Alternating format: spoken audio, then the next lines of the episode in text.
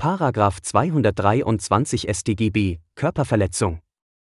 Absatz 1 Wer eine andere Person körperlich misshandelt oder an der Gesundheit schädigt, wird mit Freiheitsstrafe bis zu fünf Jahren oder mit Geldstrafe bestraft. Körperliche Misshandlung Körperliche Misshandlung ist jede üble, unangemessene Behandlung, durch die das Opfer in seinem körperlichen Wohlbefinden nicht nur unerheblich beeinträchtigt wird. Gesundheitsschädigung Gesundheitsschädigung ist jedes Hervorrufen oder Steigern eines pathologischen, also vom normalen abweichenden, Zustands.